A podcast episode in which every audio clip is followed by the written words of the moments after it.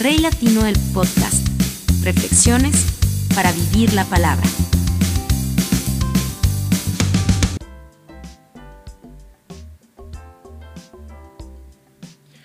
Hola amigos del podcast, un abrazo muy muy especial, que el Señor te bendiga y gracias por seguirme, gracias por compartir estos mensajes y gracias por tomarte el tiempo de escucharlos, de disfrutarlos, de eh, interiorizarlos, de eh, aprender de ellos. Mi único objetivo es llevar la palabra de Dios hasta donde más lejos pueda llegar. Pero es una palabra de consuelo, es una palabra, una palabra que trae una, algo nuevo. Es una palabra que pretende darte esa buena nueva. Que tu vida llena de conflictos y problemas cotidianos que todos tenemos esté llena de Dios. Es mi único interés, es lo único que pretendo. Que lo veas obrando en tu vida en cada minuto, en cada segundo, en cada instante de tu día a día. Mientras estás en el trancón, en la buceta, en el taxi, en el colegio, en el trabajo, en la universidad, en el supermercado, en la fila para pagar el servicio público, qué sé yo donde sea que estés. Que te des cuenta quién eres y que tomes esa posición de una persona que conoce quién es su Dios, que sabe cuánto lo ama ese Dios y en ese orden de ideas alcance el propósito para el cual Dios lo tiene en la tierra. Y si tú lo logras, me daré por bien servido. Quiero agradecer a los más de 7000 personas que empezaron a seguirnos a través de nuestra cuenta de YouTube. Un abrazo para ustedes y que el Señor les bendiga. Gracias por eh, aprovechar los mensajes, incluso aquellos que no les gusta y que solo se dedican a criticar. Pues para ellos también es el mensaje y cualquiera que sea la reacción será siempre bienvenida y respetada. Eh, el mensaje de hoy eh, pretendo hacerlo corto, como siempre pero ya depende de lo que el Espíritu Santo de Dios haga conmigo eh, hoy día. Así que quiero, primero que todo, bendecir tu vida y darte gracias por estar ahí y darle gracias a Dios por ti y pedirle que te bendiga, que te prospere, que te llene de salud y que se muestre en el camino para ti a cada momento, para que sepas que no estás sola, que no estás solo y que el Señor siempre ha estado contigo. Lo, estará, lo estuvo ayer, lo estará hoy y lo estará siempre cuán solos estamos el día que nos despedimos, ¿no? El día que nos vamos, el día que definitivamente nos alejamos de esta tierra. En Juan 11, 25, 26 Jesús dice, entonces Jesús le dijo, yo soy la resurrección y la vida, el que cree en mí vivirá, aunque muera, y todo el que vive y cree en mí no morirá jamás. Y pregunta, ¿crees esto? Está en Juan 11, 25, 26. Jesús fue muy consecuente con todos aquellos que se acercaban a Él para que lograran entender no solo el poderoso amor de Dios, sino el poderoso del mensaje de salvación. Eh, el, el, poderoso mensaje que era Él mismo, que Él se convertiría en la puerta que abriría la posibilidad de no morir para siempre, de no irnos al infierno, de poder retomar nuestro camino al Padre, perdido desde el Génesis. En ese orden de ideas, cuando nos vamos, cuando nos despedimos, cuando ya nuestro espíritu abandonó nuestro cuerpo y este cuerpo carnal lleno de defectos y que se está deteriorando cada segundo, se quede debajo de la tierra, estamos muy solos. Pero más solo se siente el que está con vida. Pero aún así, este mensaje llegó a mí hace mucho tiempo porque yo escuché un testimonio del cual quiero hablar hoy, porque de lo que yo voy a hablar al final de este mensaje es algo que a lo mejor ya habrás oído, pero yo quiero contártelo de otra manera. Al final de todo, al final de, del momento en el que el médico le dice a esta mujer poderosa en el Señor, una obrera incansable, que se había convertido en el centro de su propio universo en el cual solo ella podía hacer las cosas. Ella sentía que solo ella podía hacer las cosas bien. Nadie más podía hacer las cosas mejor que ella. Y en efecto era una mujer muy útil, era una mujer muy hábil y en ese orden de ideas esta mujer no permitía que, nadie tomara el control de las cosas que hacía, ni para el Señor ni para su vida cotidiana, su trabajo. Cuando miramos la vida desde ese punto de vista, empezamos a armar como una especie de cerco alrededor de nosotros. No importa si somos cristianos o no lo somos. Tú conoces gente que ha creado un cerco alrededor de, de su vida y que es casi que imposible penetrarlo. Es casi imposible pasar esa cerca porque se han encargado de organizar su día a día, su vida y su tiempo de tal forma que nadie más encaja. Y a pesar de que puedes pertenecer a una iglesia, no importa su denominación, no importa su nombre. Si tú estás dentro de esa organización y dentro de esa organización tienes un cargo o tomas un cargo y te haces responsable de algo y lo haces solo tú, no importa si estás ahí o en una gran empresa o en tu propia compañía, estás sola, estás solo.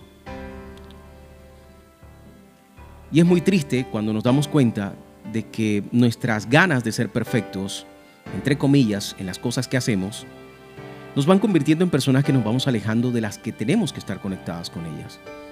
Esta mujer duró cinco meses mirando el techo de una habitación porque una misteriosa enfermedad que nadie podía prever y mucho menos curar la atacó.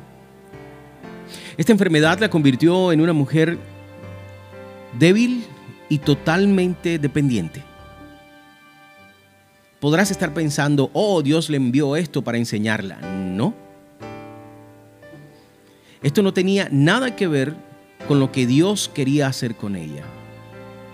Lo que te estoy contando es algo que permitió que ella abriera los ojos para poder ayudar a alguien más. Pero en el proceso es donde viene el meollo de este podcast. Y me voy a adentrar. Cuando ella estuvo en esa habitación mirando el techo durante cinco meses, muy cerca de ella había otra mujer y más allá en la otra habitación que se podía ver a través de la puerta entreabierta había una mujer que estaba sola. Una mujer que no paraba de decir groserías. Una mujer que se veía estaba llena de rencor y de odio hacia todos. En la historia, ella, durante todo su periodo difícil en la clínica, escuchó cómo sus amigas, amigos, hermanos y hermanas de la iglesia iban a las afueras de la clínica a tocar alabanzas y a orar por su recuperación. Muchas personas preguntaron por ella y muchas personas estuvieron pendientes de ella. En ese orden de ideas, las otras dos mujeres no fueron visitadas por nadie. La mujer que gritaba Incluso quedó sola en su habitación porque las enfermeras procuraban no juntarla con nadie, porque su manera agresiva de responder podía ser perjudicial para la salud de cualquiera que estuviera con ella. Esta mujer cristiana, en medio de toda su dificultad, se dio cuenta de que tenía un propósito para estar ahí.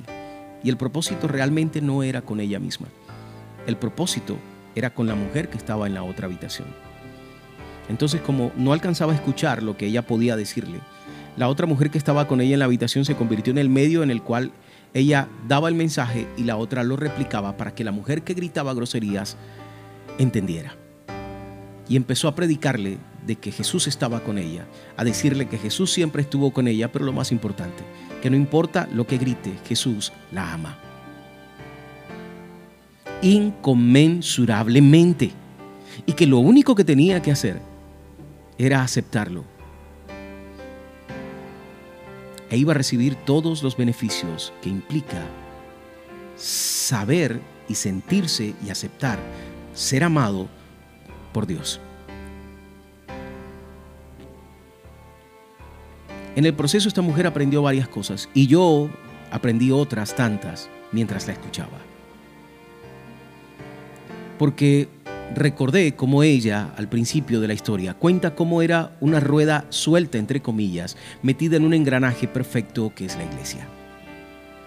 Eclesiastés 4:10 dice, si caen, el uno levanta al otro, hay del que cae y no tiene quien lo levante. Las mujeres a las que nadie visitó fueron mujeres que llevaron una vida que desconozco, pero su siembra no tuvo cosecha. Nadie las visitaba, nadie se preocupó por su salud. La única que se preocupó por ellas era otra mujer enferma en la misma habitación. Pero era una mujer que tenía a Dios en su corazón. Y Dios la usó de instrumento para enseñarles a las otras dos cuánto las amaba, a pesar de las circunstancias que estuvieran viviendo en ese momento. Y lo otro que aprendí es cuando ella empezó a narrar cómo los miembros de su iglesia iban a la clínica, a las afueras, a colocar alabanzas y a decirle que iba a salir adelante y a pedirle a Dios que la levantara. Duró cinco meses con una rara enfermedad que desapareció de su cuerpo y que para la gloria de Dios ella hoy es testimonio vivo no solo de sanidad, sino de lo que Dios puede hacer en un corazón que puede tender a separarse de lo que Él no quiere que se desuna. Y estoy hablando de su iglesia. Y ese es el meollo de este podcast. Pues así como cada uno de nosotros tiene un solo cuerpo con muchos miembros, y no todos estos miembros desempeñan la misma función, también nosotros, siendo muchos, formamos un solo cuerpo en Cristo y cada miembro está unido a todos los demás. Romanos 12, 4, 5. El meollo es el siguiente. Nosotros no podemos ser hilos de una tela dentro de la iglesia y estar sueltos.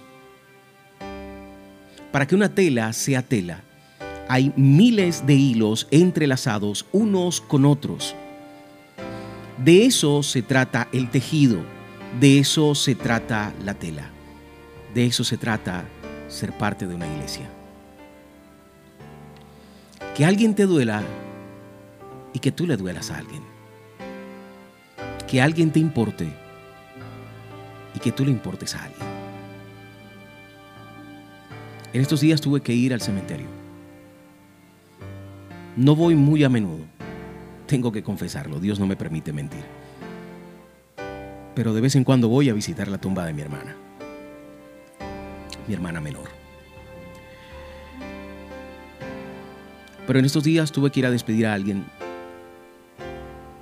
a quien quiero mucho y que en el siguiente podcast les voy a contar su historia. Pero ya Dios me había hablado de este mensaje. Y ese día, mientras la despedíamos, cuando ya iba saliendo, Dios me mostró una tumba que estaba ocupada, pero por fuera está destruida. Es una tumba que no tiene nombre. Y es el, la imagen que ves en esta semana en el podcast. Es una tumba que no cuida a nadie. ¿Cómo tenemos que vivir nuestra vida como cristianos o como seres humanos normales y corrientes? Para que nuestra tumba no merezca una flor de nadie, no merezca la presencia de nadie. Y yo soy de los que defiende mucho el hecho de que el cuerpo se queda, pero nosotros nos vamos. Recuerden que en el pasado podcast yo les decía que se me quedó esa frase de la película que decía, no somos un cuerpo con espíritu, somos un espíritu con un cuerpo humano. Y ese cuerpo humano se está deteriorando segundo a segundo, minuto a minuto, mes a mes, día a día, año tras año. Va directo a su descomposición. Pero en ese proceso de envejecer y de terminar nuestros días, ¿qué hacemos? Y te digo que yo soy de los convencidos de que visitar una tumba donde no está la persona sino solo su cuerpo, a mí particularmente no podría llenarme de consuelo. Pero hay muchas personas que sí. Porque sienten que están acompañando a su ser amado. Y ponerle flores es como honrar la gracia divina de haber tenido la posibilidad de convivir un tiempo corto o largo con esa persona en esta tierra. Es como decirle a Dios, Dios, aquí estoy y te doy gracias porque la persona que fue propietaria de ese cuerpo y que hoy está contigo, la amé mucho. Me enseñó mucho, aprendí mucho, me divertí mucho, compartí muy buenos momentos con esa persona. Y yo estoy aquí porque yo me siento solo, yo me siento sola y quiero sentir que estoy con esa persona aunque no pueda. Y creo que ese es el consuelo de aquellos que no dejan de ir a visitar una tumba. Pero ¿cómo tienes que vivir para que nadie te visite? ¿Quién eres dentro de tu iglesia? Para que nadie se preocupe por ti. Porque es muy fácil criticar a tus hermanos que no se preocupan cuando te apartas, cuando te sientas, cuando te enfermas, cuando te arruinas económicamente. Es muy fácil criticar a tu iglesia. Pero la amistad y todo lo que tiene que ver con relaciones humanas es de doble vía. Yo doy y recibo. Y a veces doy y no recibo, pero me preocupo por la otra persona. Y en algún momento mi generosidad tendrá que dar fruto de una manera u otra. La parábola del sembrador habla precisamente de que hay muchos tipos de tierra donde va a caer tu semilla, pero también dice que eventualmente va a caer en tierra buena. Pero si tu tumba está vacía por fuera, sin rosas, sin nombre, sin quien la cuide, quiere decir que mientras Dios te dio la posibilidad de vivir en esta tierra, te dedicaste a vivir para ti mismo. Y esa no es la razón del amor de Dios. Porque el amor de Dios es sembrar y compartir. El amor de Dios es abrirte a la posibilidad de tener relaciones profundas con personas grandiosas, pequeñas, insoportables o geniales.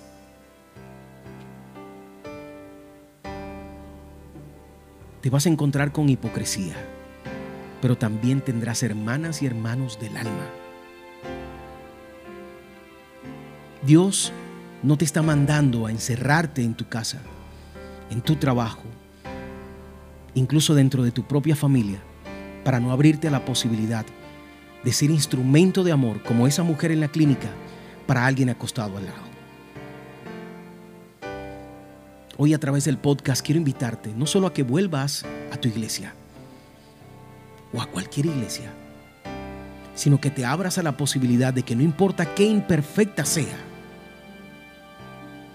tú también lo eres y no puedes dar sin esperar que en algún momento esa semilla caiga en tierra buena. Porque si te quedas sentado solo criticando, a lo mejor en el último día no haya nadie que cuide tu tumba. Gracias por escuchar el podcast. Rey Latino del Podcast. Reflexiones para vivir la palabra.